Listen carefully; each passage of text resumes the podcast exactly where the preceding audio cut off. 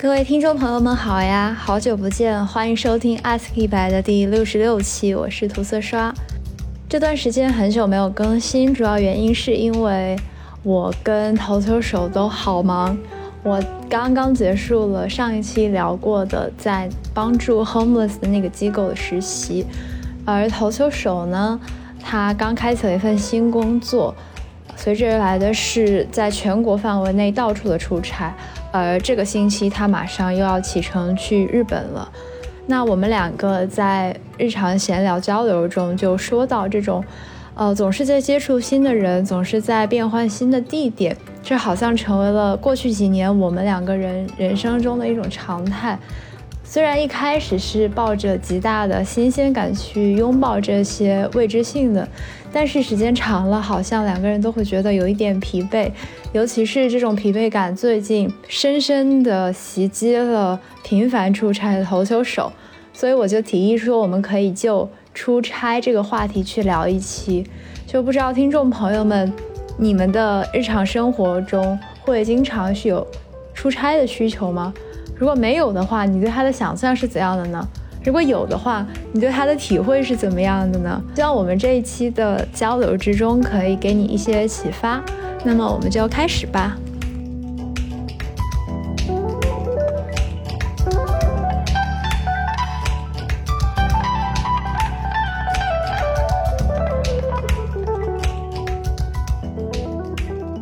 我昨天昏睡了一天，因为出差回来真的太累了。然后今天又调休，就整个人都没有恢复过来。对，然后就前天在那个工，不是在在。嗯，土地上面就装我们的机器，就装了三台，然后这两天装了六台，我可以说是我们公司的工程师了，装机师傅。就是你这个职位的头衔到底是什么？为什么要负责这种？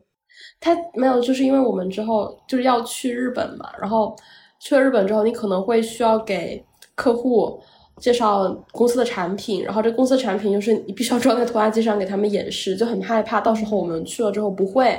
然后没有办法给他们展示这个东西到底是什么，所以你就必须要去学这这到底怎么使用，然后最好的办法就是去农土，就是农农地上面，然后呃跟着现在国内的售后同事一起去装机，然后维修，看这个东西到底用起来是怎么样的。哦，那你到了日本之后是主要做销售这方面的工作吗？对，现在是，但是还有，但是还有一个就是维护，就是因为之前其实已经卖了好多台嘛，然后在日本那边已经有了比较稳定的代理店，嗯，就相当于我们是厂商，然后厂，然后它整个模式是一个。分销模式对，然后下面有几家很大型的代理店，你要跟着这些代理店去跑他们的二级代理店，然后去看他们现在到底卖的怎么样，然后有什么问题。那你觉得这些技能是不是就是那种只能在工作中学的技能？我觉得就是它的适用性其实挺窄的，因为从整个行业的分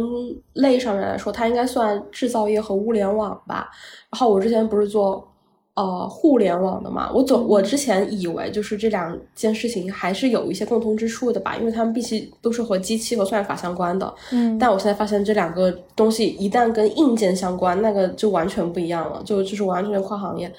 跨行业了。那那你觉得同事他们的专业背景和你会相差很大吗？大家的很多人都是学语言的，因为呃，就是我们这个其实比起。比起就是专业背景来说，其实现阶段我感觉，因为它本来也是个很小，就是就是很一个比较新的公司，不算小，就是比较新的公司，反正没有十年嘛。然后所以它呃很多时候是需要对对方国家的市场和对方国家的这些代理店有特别深入的了解和特别好的沟通，所以他对这个对方国家语言的能力要求会比较大。而对于比如说硬件知识，比如说电器知识，嗯，还有还有还有还有什么算法知识的要求反而会少一点，嗯。我之前好像在豆瓣上看到过、关注过有一个人，他也是学语言，他是学西班牙语，然后他也是在做这种出口贸易，然后他就一直在南美洲的各个国家跑。然后他虽然没有透露他具体这个公司是做什么，但是经常就是看他发豆瓣动态，一会又在秘鲁和人聊生意，一会又跑到哥伦比亚去和人喝酒。就是我感觉你将来可能就会过上这种日子，只不过可能是在日本的不同地方。对对对对，就是我看了一下我们这个大领导吧，基本上也是全球各地的跑，一会儿在巴西和那个 巴西人吃烤肉，另外另另外一会儿又在什么北欧，嗯，对对，就是基本上全球各地的跑。然后，哦，我虽然做日本市场，但是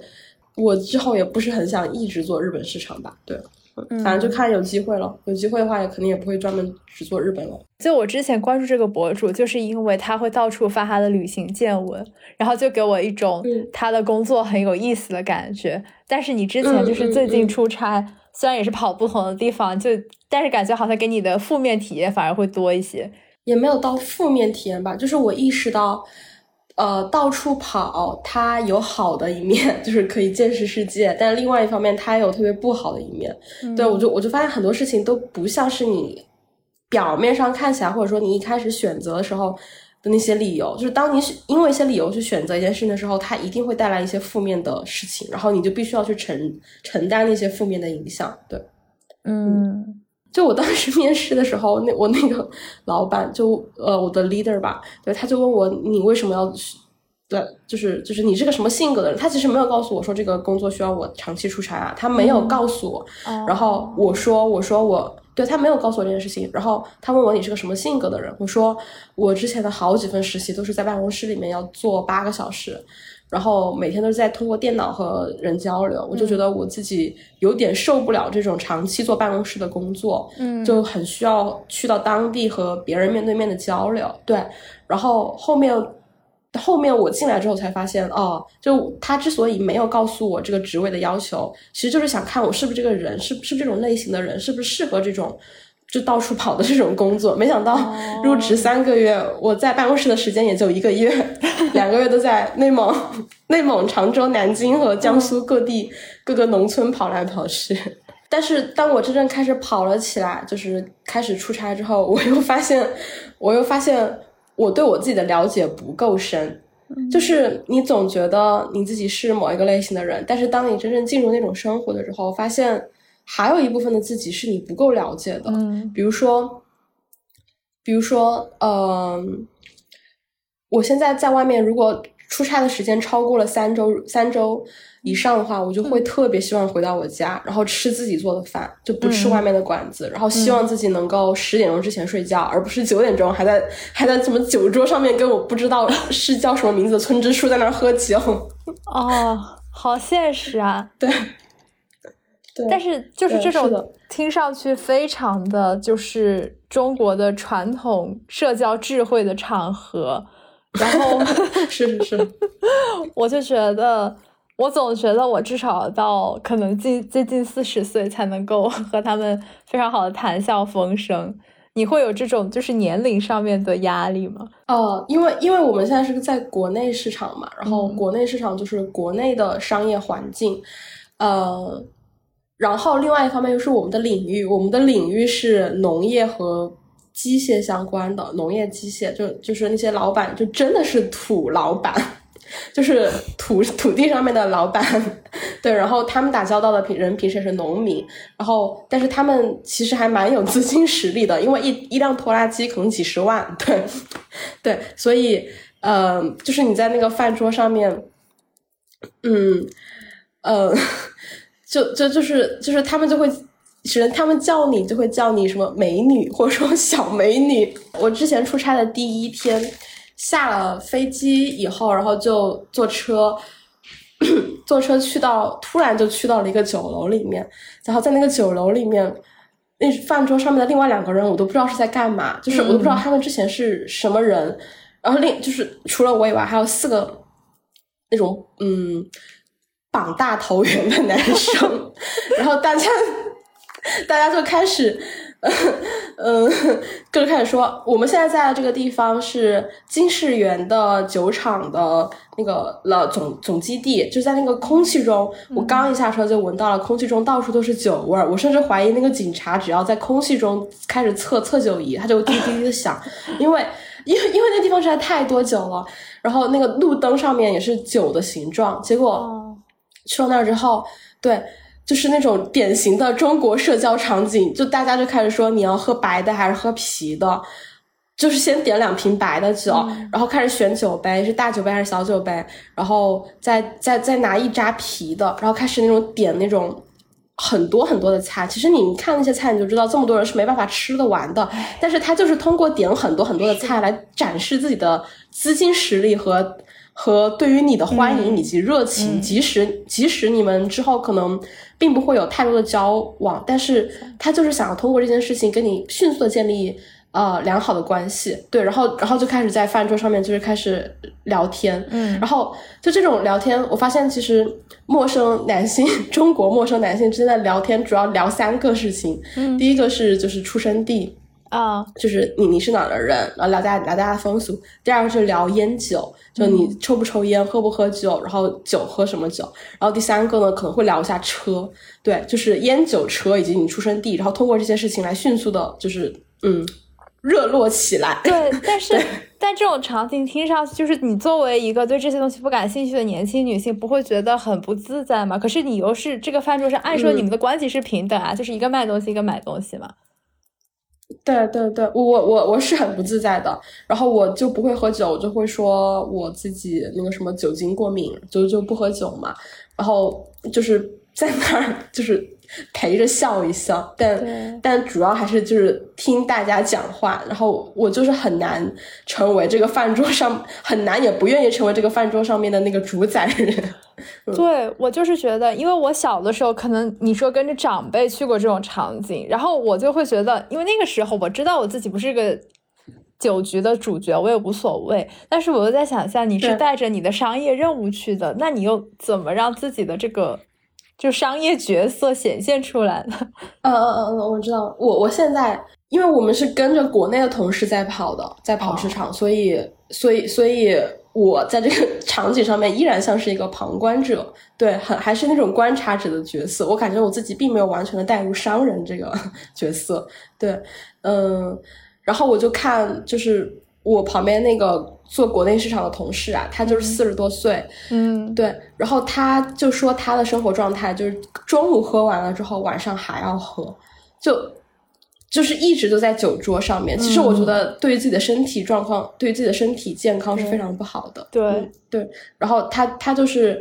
要去打点这些各种各样的关系，然后跟那些土老板就是应酬。嗯，我就很好奇，因为我也是感觉像你描述你的同事这种形象，是会就是在这种场合上比较有优势，他也比较有经验，很快就能够让对方也适应他的存在，但是。但是的，而且都是男性，还是男性比较偏多，就这种场合。对，但是你想，你的老板就是他让你来担任这个职位，他肯定也是觉得你能够胜任这个。然后我就在想，就是他们作为雇主而言，他看到的是一个就是年轻女性在这个行业，他们希望发挥出什么样的力量呢？我真的很好奇。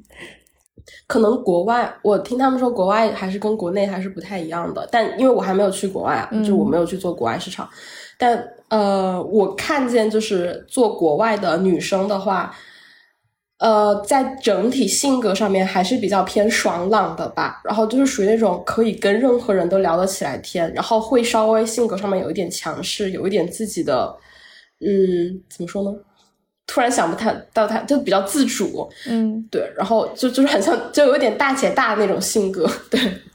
嗯。然后我觉得就是这这种人，你才能够去跟国外的那些经销商、代理店那些陌生人去聊天，然后跟他们谈论生意。对，但是我不知道，我感觉在商业这个场合里边，可能确实就是某一些性格的人会格外的有优势。我就想到，就是我一开始来到我现在这个地方实习的时候，我也很担心，因为我觉得要和那些底层的人打交道，然后他们都是那种比较糙的，而且很很性格很直的人，所以我就会担心像我会有很多劣势。但是后来我的观察发现，就其实这个团队里边有不同性格的人，也有你说的那种这种大姐大形象，但也有那种比较内向那，说话很慢很温柔，然后还有一些人就是说话甚至是。挺有那种学术气的，但是他们好像自己都能够找了，呃，和人沟通的自己的那套体系。然后你见不同的客户，他有的人会喜欢这种人，有的人会喜欢那种人。所以说，即使是我，就可能和他们那里的很多人。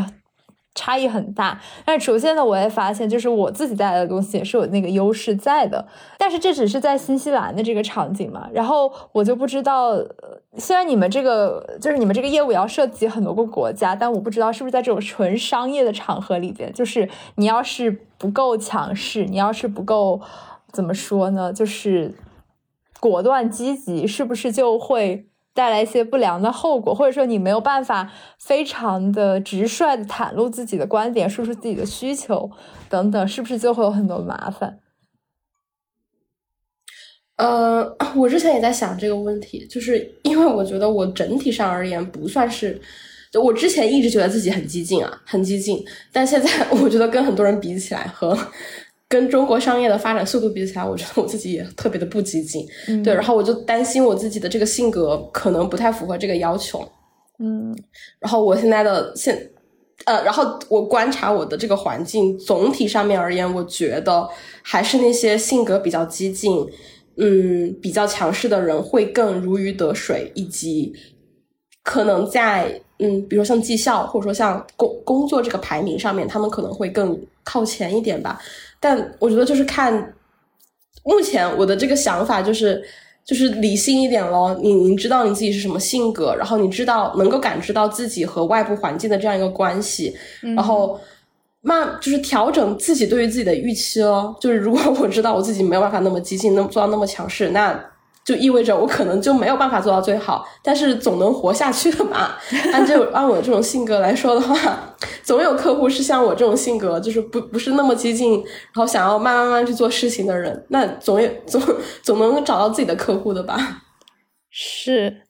唉。就是我感觉认认识到自己的那个优势和短板，以及尤其是在特定的一个行业的需求里边的优势和短板，是一个特别重要的事情。就是尤其你在那个工作角色里边，可能反而和你的个人生活是有一些出入的，就得去挖掘出来。对，而且我觉得，我我之前就很容易被带跑嘛，就比如说别人告诉我说你你要做到这个程度，然后你你就要逼自己做到这个程度，对。嗯，然后比如说我本来不是一个性格的人，然后他就要逼我成为另外一种性格，但我现在就觉得，我先知道我自己的性格在哪，然后我基于我的性格去做事，并且设立好我跟外界的外界世界的边界，呃，然后这样子才能让我自己舒服，我也才能做得长久。如果你逼我去成为一个不是我的人，然后。即使我能够在短期之内达到你想要那个效果，但长期来看的话，没有办法形成很好的合作。对我也没办法在这里面做太久。是的，是的，我觉得这点真的是很重要。我想起我，我之前和我那个督导，就是刚开始去实习的时候，我就跟他在 supervision 里边就谈到这个问题，因为我那个督导他自己也不是一个非常外向的人，然后我就觉得他应该能够共情到我说的这一点，然后他就说。对，他就他就说他一开始也是担心，他在想会不会这一行只适合外向者，他就是所有的要和人接触的工作，人们第一反应可能都是只适合外向者，但是他后来越来越发现，就是内向者有着自己不能被替代的优势，然后。然后我就跟他说：“我说，啊，就比如说办公室里面另外一个同事，他是一个说话特别的爽朗和直率，而且就是很有街头经验的人。然后当我去跟着他出去见客户的时候，我这种感觉就是，哦，他真的好像天生就是。”和这就是要和这些人接触那种感觉，就好像很适合这一行。然后你就会觉得，我现在想象让我去模仿他，然后我觉得完全做不到。然后我的督导就跟我说，就是但是你也没有必要去模仿他，因为像他也知道，他永远做不到那个人那样子。然后但是呢，反而那个人可能会来跟他讲说。你身上有一些东西，我也能够学到，就是好像是大家互相看到对方身上的东西，只是汲取一些，但没有办法变成另外那个人。对，是的，就是我现在越来越觉得，在工作中是不能伪装和勉强的。是的，是的。对，你你你你你你就是发挥自己的 优势和你你自己比较喜欢以及让人感让你自己感到舒适的呃工作节奏，然后去做，呃，才是比较。健康和科学的方式，这也是为什么我今天就是请假了，因为我实在是我我周六在土地上面安，就是真的是在那个土地上面安装到下午四点，然后开着，就那个土老板开着一辆五菱宏光送我去了机场，然后就六赶六点的飞机回到深圳，然后就一直睡觉，就整个人身体实在是。接受不了，就一直，然后，然后我就在想，我今天就请假了，就是不管这工作进度被我落下多少，我我就是不能以牺牲我自己身体为代价去做做工做做事了。你觉得是出差过程中，就是给你带来最大的累是哪一方面的因素？是因为要奔波吗？就是交通上的累，还是说要和不同人打交道的累，还是说就是你刚刚说那种什么酒局之类的那种心累？我觉得最大的累就是啊，最大呀，很难说呀，很难很难说，这是个最大，它就是各种综合因素加起来，嗯，我想主要，比如说第一个是，就是很不安定和漂泊。我们公司的出差文化是你不知道今天到底睡在哪儿，啊，你不知道明天的安排是什么，对，没有日程的。就是就是跟着国内售后同事跑市场是这个样子的，因为农业的需求是，比如说今天这台机器在盐城坏了，那你就再去盐城修；明天，嗯，可能宿州那面的机器坏了两三台，那你明天就去宿州修。就然后后天告诉你说扬州那边要安装五十台机器，然后你要跑到扬州去，就是那个农忙的时候，他的那个。呃，时间和地点是很突发的，所以就导致你不知道你自己的安排。然后我记得最后一天，我们是我早上起床起晚了，八点钟起来，起来之后告诉我我们要从徐州赶到扬州去，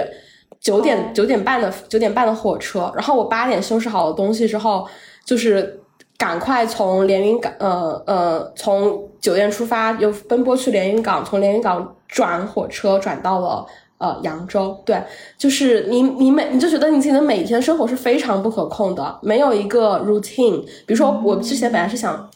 在深圳的时候，我每天都要跑步，早上起来，然后最好能看半个小时的书，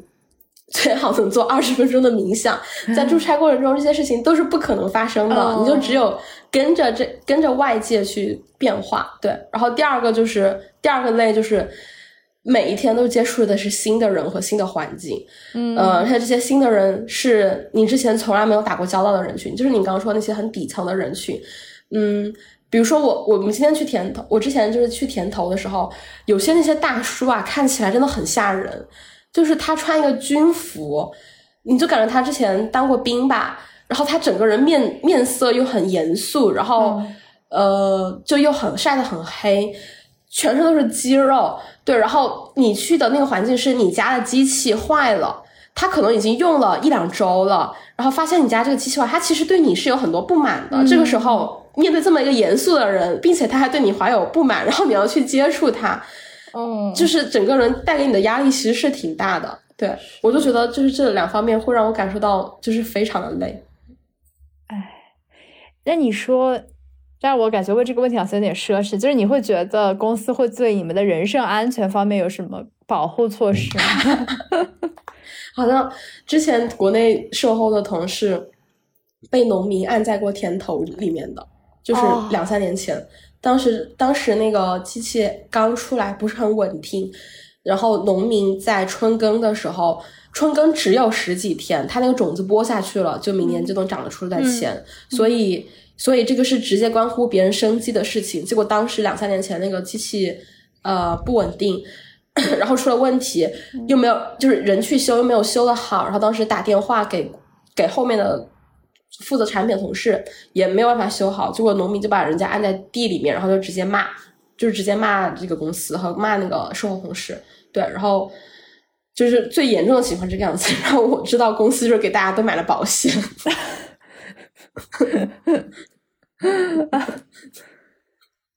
但就是感觉那就是，哎，还是好不够啊。是的，是的。但是会有那种要求，说是比如说至少要两个人一起去吗？还是说完全只要自己能去就自己一个人去？我知道之前公司在就是选售后同事的时候，会会 prefer 那些当过兵的人。哦哦，但是你其实你做的并不是售后这个职位，是吗？对，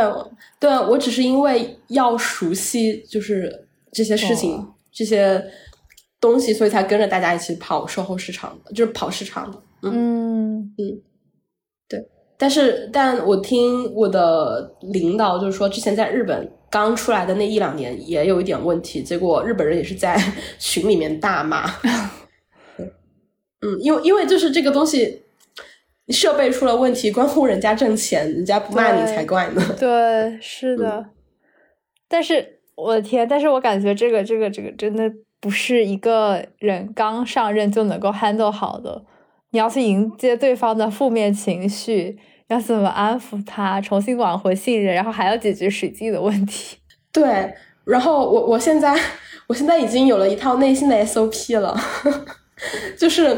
就是对方，我一般去的时候，对方会说：“哎，我这你这个机器，嗯，用起来特别不不顺手什么的。”然后我就会先道歉，我就说给你添麻烦了，不好意思。就是先让他知道哦，我我接收到你的情绪了。然后第二个就是，第二个其实很复杂，就是你其实不一定有权利和有资源能够去解决对方的权对对方的问题，因为你的工作岗位其实。对方的权利，对方的问题可能是跟研发和产品相关的，但你是没有办法直接去解决的。然后这个时候，要么就是开空头支票，要么呢就是呃，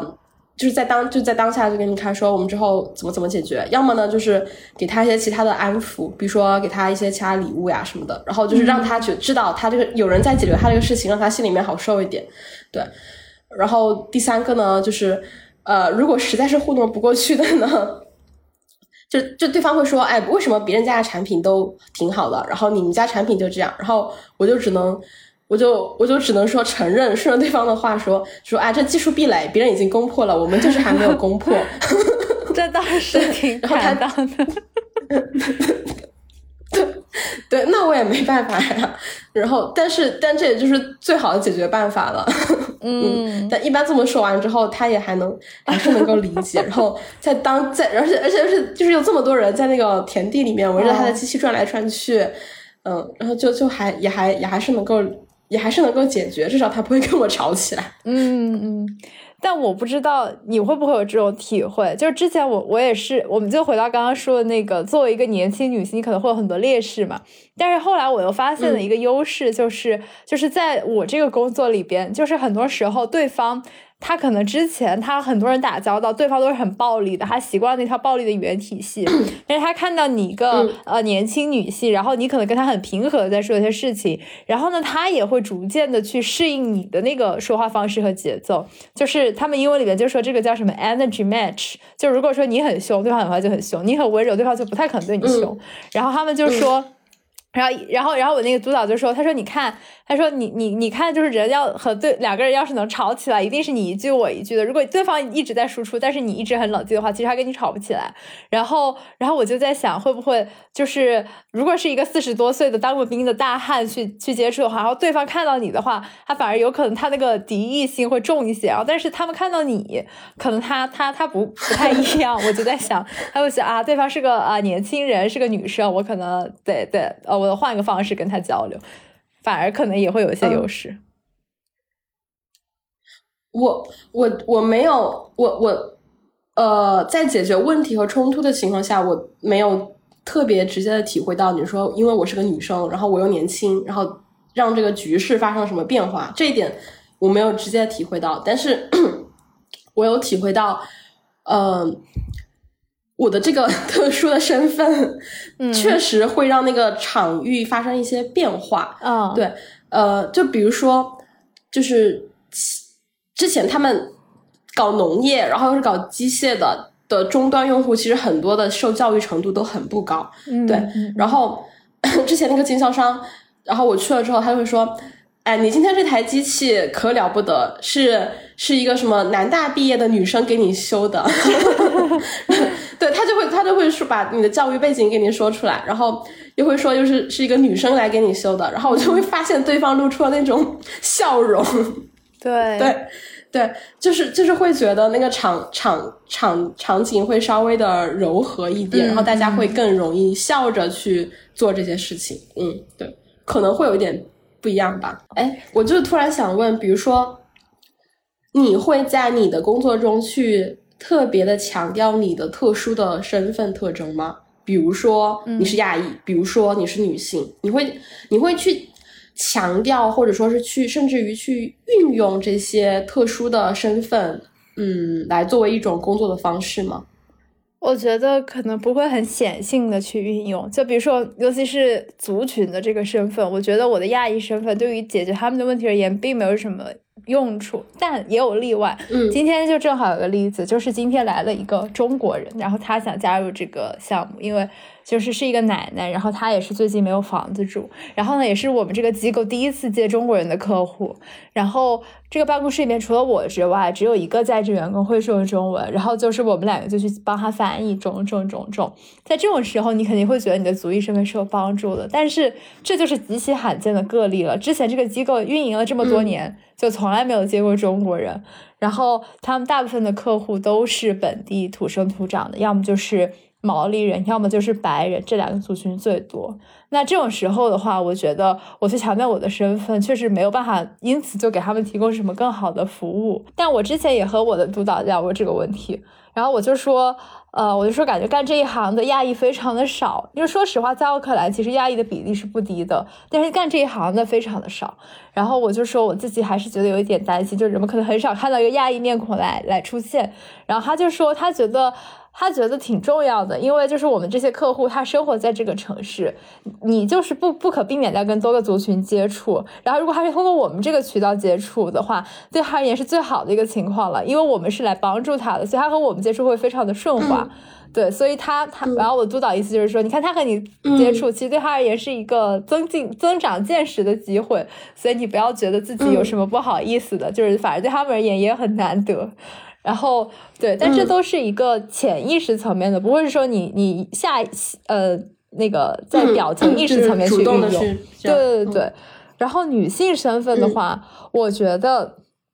就其实你你不会去主动的运用它也是一样的，但其实客户他们会非常有意识的去去去体会到这一点。就比如说，其实我们的关系是我是一个服务提供方，他是一个服务接受者，但很多时候，然后对方反而会因为看看到你是个年轻的女生，就比如说帮你拉拉一下门啊，或者说然后上车之前他会问你说你要不要坐前座，但其实我们都是让客户坐前座，但反而会有这么样的一个，你懂吧？就是那个什么 power dynamic。然后，然后我觉得挺有意思的，对，但但我没有觉得特别的影响到我，就是我没有把它往深层去解读，用一些很那种批判的思维的理论去去去去分析什么的。我只是觉得，就是其实，在这种时候，你会觉得感受到一种人和人的互动，对我觉得也蛮好的。对，对，是的，是的，嗯，就是，呃，我觉得就是男女这个性别还有。我在国内啊，暂时还没有感感感受到这个种族的呃差异，但是男女性别这个差异的存在，确实就是客观存在的。对，然后就是你还是会感受到，就是有这个差异，以及因由这个差异带来的一些行为上面的呃不同吧。对，就但但到我也没有特意特意的想要去强调这件事情。嗯嗯，对，但我真的是觉得就是。好像我我一开始出国的时候，很多经验都是会觉得我是一个外来者，然后我是少数族群，什么都是我得去适应别人。但是现在越来越，我周围的本地人会来教我说，不是你要适应别人，是你要展现自己，让我们更能够接纳不同的人。我觉得这个思维还挺重要的。展现自己，就是你说的是呃那些你的同事吗？还是说你的客户呀？就都有，然后有一个很触动我的例子是这样的，就尤其是在新西兰，他们毛利的土著文化很重要，所以它不完全是一个白人文化呃，西方现代主义主导的世界，所以说，呃，比如说，经常他们这里在一个重要仪式开场之前，会用毛利语进行祷告，然后会用毛利语唱歌，这就是他们的文化习俗。然后我之前就是在这种场合，我就跟着他们说，然后完了之后，有一些毛利人会用毛利语介绍自己的背景。然后我呢，之前也就是用英语介绍一下我是哪人，然后来这多久等等。有一次我看到有一个印度尼西亚的同事，他在那些毛利人用毛利语说完之后，他用印尼语说了一遍。然后他说完之后，他就用英语解释了一下，说我刚刚是在用我的母语在讲。然后在场的其他的本地人，尤其是毛利人都露出了特别敬佩的眼光，就是就那种好像我真为你感到骄傲，因为你向我们展现出了你的文化，然后让我们这里的多样性又增强了。虽然没有人听得懂，但是他。他们就会觉得很值得肯定，但我之前从来没有想过，在场没人懂中文，然后我要用中文去讲什么，就很启发到我。你刚刚说的时候，我突然意识到，就是我之前在外面出差的时候，一直觉得可以全国天南地北的跑，是对于自己精神的一个扩容嘛，嗯，就能够去看到呃各方的风土人情。但我本身也是作为一个。呃，客体去进入到这些事、这些不同的领域里面，然后不同的环境里面，然后当我在扩容我的精神的时候，这个当地的文化里面其实也在被动或者说主动的去接受另外一个外来的一个世界。对，然后我可能在国内暂时那个想那个那种那种冲击还没有像你去到另外一个国家这么的大。对，但其实。就是任何一个地方都是和另外一个地方互相连接的，经由全球经济。对，就是刚突然就这种想法，嗯，对，而且我也不知道是我们从小被教育的怎么样的，就好像是如果我们到别人家去做客的话，我们都要特别安分守己、小心做人，要看主人的眼色，然后不要不要打扰到别人。所以说，当我作为一个异乡人来到一个新的国家的时候，我也就是。我的我的整个思维回路都是这这样的一个逻辑，但是但是在这里，我就越来越体会到，他们会觉得，呃，就是。就是要对，也算是一种后殖民主义的叙事吧。就是要对那种有某一种主流文化最强势的主流文化，呃，占领霸权的这么一个逻辑的反抗。所以，即使我们不一定懂你的语言，我们不一定听得懂，然后即使我们不熟悉它，然后也不理解背后你们这个文化的逻辑和背景，但是我们希望你能够展现出来，就是你们可能展现的越多，然后将来就有更多的人。啊，就是当将来大家能够去理解它的可能性就越多，我们就把它呃那个什么去陌生化的可能性也会越来越多。然后，但如果但我我就是觉得，像我遇到的中国人，我们是在这方面最不好意思的，就是像我刚刚说那个印尼同事，是用他的印尼语在展示。然后这里有很多太平洋岛国的岛民，他们也是很乐于去分享。自己的文化，然后去大声的讲，但我们就经常会觉得啊，这里这里就是没有人会对我们的文化感兴趣吧？然后我们在这里也是个外来族裔，然后我们还是少说点吧。我们要做的就是把自己的英语练好就行了。但但其实这套逻辑就是在这里好像已经有点被被很过时了。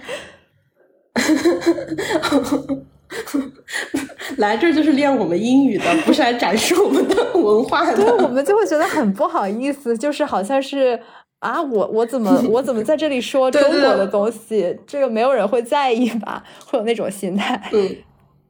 嗯，对 对，我我我嗯。我一开始刚跟就是那个农民打交道的时候，我很怕，因为我觉得我跟对方没有办法交流，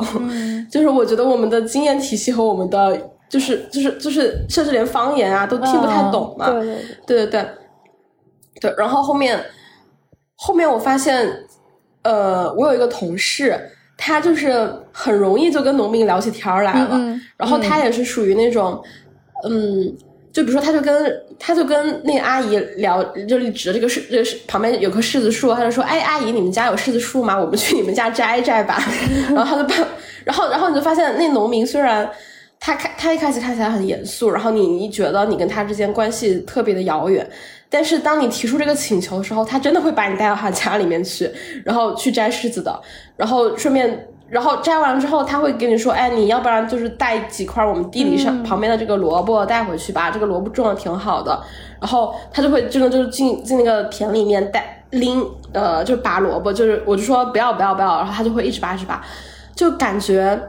呃人跟人的交流确实没有我们想的，我一开始预设的那么的生硬，或者说要很很长的一个融合的期融合的一个阶段，就确实就需要你可能直接一点，然后。嗯，他对方还是能够感受到你是一个很友好的人，然后当他感受到你是个友好的人的时候，他其实是很乐于去接受你的。对对对，我也是很有体会。然后，但是这我我在这里汲汲取的经验可能在中国不是很适用，因为这里的人他们拉近距离的很快速的方式就是相互拥抱，然后就是你完全就不认识对方，然后但是大家见了你，然后他们就会拥抱一下，然后再不济也是要握手或者说碰拳头。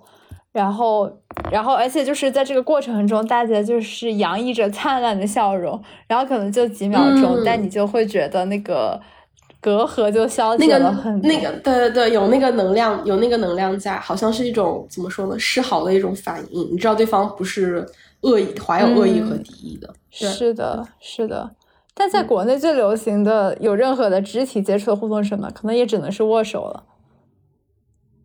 但你们会和客户握手吗？不会，感觉也不一定不行。嗯，对，对，可能可能可能是吧，可能可能在某些领域，但是还是不会那么直接的和对方握手。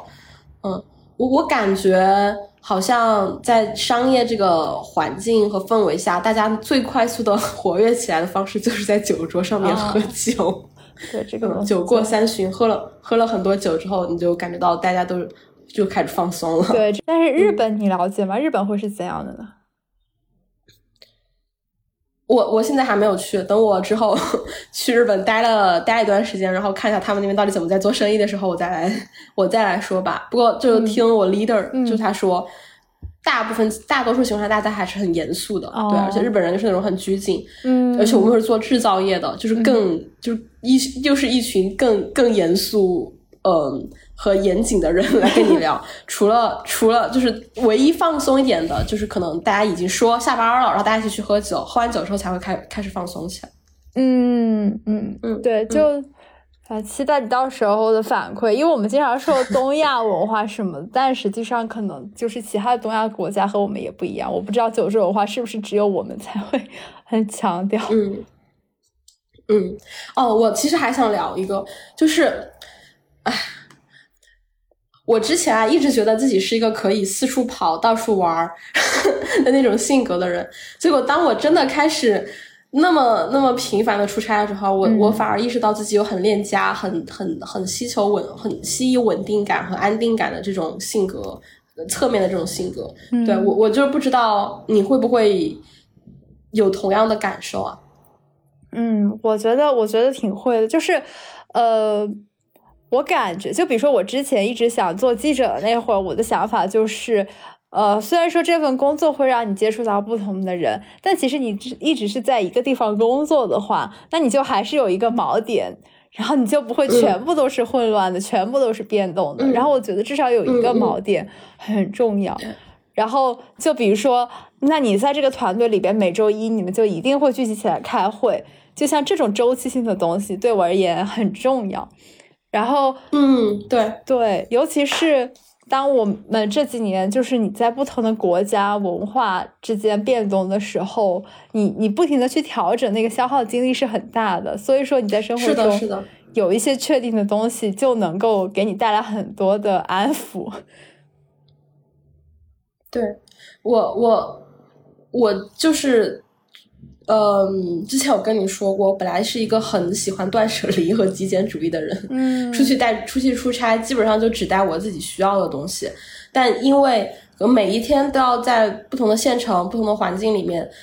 呃，去适应那个环境，导致我现在就经常会带一些。特别无用而奢侈的东西，就是带什么香水呀，带床单。然后我只要进了一个房间，我哪怕只在这儿住一天，就会把我所有的衣服都挂起来，就是为了让我感觉，我第二天醒来，我感觉到啊，我躺在我熟悉的床上，闻的是我熟悉的味道，我的这个衣服就是熟悉的衣服挂在那，就好像在我家里面，这样子才能够迅速的获得在一个陌生地方的安定感。要不然的话，那个心就感觉一直是飘的，就很难定得下来。对，对。我觉得可能在职场的那个语境中，就情感的这部分需求就很少被照顾到嘛，所以我又想要来呃，就是赞美一些我在毛利文化中学到的灵感，就是就毛利人他们很在乎人和人之间的关系，然后你就甚至会觉得他他们觉得关系这个东西高于一切，然后呃，所以说但凡是在这个。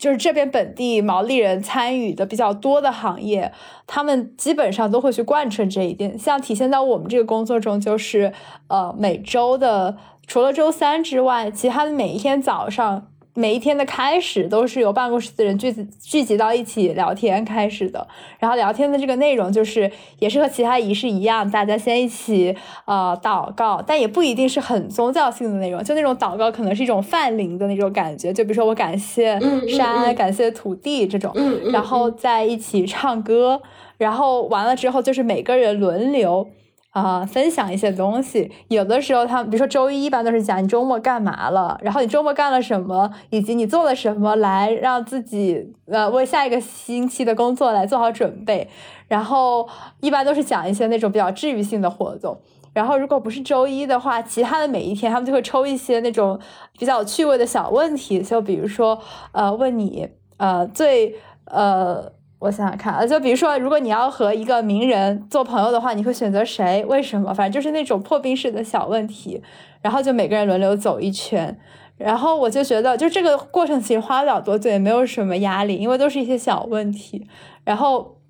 就是每天有这样的活动，就是你每天都是这样开始的，你每天都是感受到有人在呃聆听你的生活的体会。然后你也在了解到他人的生活的日常，所以你就会觉得对于你身处在这个团队之中有很大的帮助。就虽然可能它也不是多么深刻的东西，也耗费不了多少精力，但我是觉得很受鼓舞。因为我自己就作为一个学生过来实习，然后我只我在第一周就只是过了一周，我就会很强烈的感受到这个团队对我的那种欢迎和接纳，然后我就觉得。这对于一个雇员而言，肯定是很积极正面的体验，而且你就明显的能感受到，如果你遇到了什么样的问题的话，你一定知道有人会在那里听你说，去帮你解提供解决方案。就是他们的 team lead 的主主要职位，其实就是去你遇到什么案例，然后你刚刚那个家访结束了回来，你就是向你的 team lead 吐吐槽，然后他就给你提建议。就是他们主要角色就是来支持你，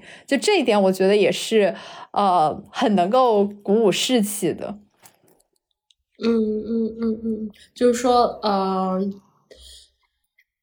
建立人跟人之间这样的联系，虽然不可可能不是呃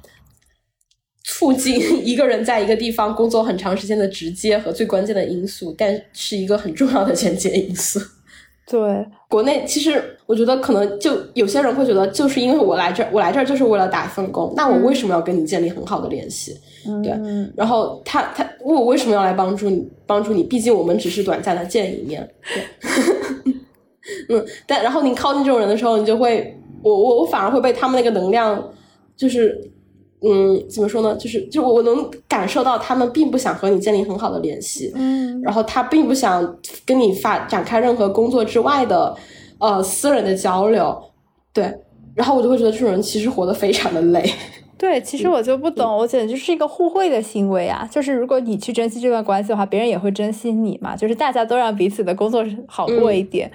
但不知道为什么，好像就是主动的释放善意，我觉得。对很多人来说，好像还挺难的。嗯，可能也是工作压力和生活压力比较大吧，就是不知道跟人建立联系的嗯好处和益处。对对，感觉真的是需要练的。就是比如说这边的人很流行在办公室里边闲聊，就是你但凡有空有空一点的时间，然后他们就会去找到其他一个也有空的人去闲聊，或者说看到别人其实没有空，但是他坐你旁边，然后他们就会忍不住要找你闲聊。一开始我也挺不习惯这种逻辑的，但后来适应之后，你就发现通过这种闲聊的方式吧，然后逐渐的每办公室的每个人和每个人之间都变得越来越熟悉，然后将来即使你有什么工作上面的需求要找他，然后也会顺滑的多。是的，是的，对。我觉得这就这不就是 small talk 吗？对啊，就是 small talk 这个文化，其实大部分中国人不是很喜欢，是吧？嗯，因为会觉得很累，就是啊，我哪有那么多和他们聊的？对，我我现在也是开始尝试主动的发起一些 small talk，然后和别人拉近一些关系。嗯嗯嗯嗯，我觉得这个是是需要练习，是需要练习。但是越练习，你就会越看到其中的一些好处。嗯，可能还是跟就是你进入社会的不怎么说呢？进入社会，然后承担一定的社会职责和角色的程度有关。就后面就发现，推进工作有些时候可能并不是在于你的那个心意有多强，你的你的推进力有多强，而反而是在于这些生活上面的小细节上面。接下来你还有啥想想聊的部分吗？哎，我这次出差其实有很多奇奇怪怪的一些想法，嗯嗯，但我又没有办法把它就是很很逻辑化的跟你说，有好多好多好多点，然后我这个点我要讲什么，另外一点要讲什么。就我有些时候我在想，就是我为什么会出现在这儿，然后会干这种事儿？对，就是就是就是会会会。因为去的那些地方就很偏嘛，嗯就是又是那种可能正常人绝对不会去到那种村子里那种土地上站在站在人家土地上，我就想起我大一的时候刚进学校，然后我曾经起心动念过一个念头，就说哇，我一定要把江苏的省会城市走遍。对我当时真的有那么一个念头产生过，当时是怎么？当时可能就仅仅是一个对于。外部世界的好奇心，然后产生了这么一个念头，嗯，然后随之而来的行动就可能就是去旅游，但也只不过是泛泛而泛泛而游，就可能去什么苏州、扬州的博物馆，就做一些跟普通的女大学生毫无 呃别无二致的一些旅游方式，对 对，然后但是就那个那么一个念头留在心里面，留了可能。五六年、六七年，然后当我真的开着车，然后跟大家一起跑土地的时候，然后突然想起曾经的我，真的有这么一个念头，而各种因缘巧合的发生，让我出现在这儿的时候，又觉得命运是特别的奇妙的。对，就是可能我并没有特别努力的想要。想要去完成当时的那么一个起心动念，但是好像机缘巧合、因缘际会又推动我出现的在这儿，然后发生了这么一件事情。嗯，就就是会觉，就是会有一种很奇妙的感觉，对。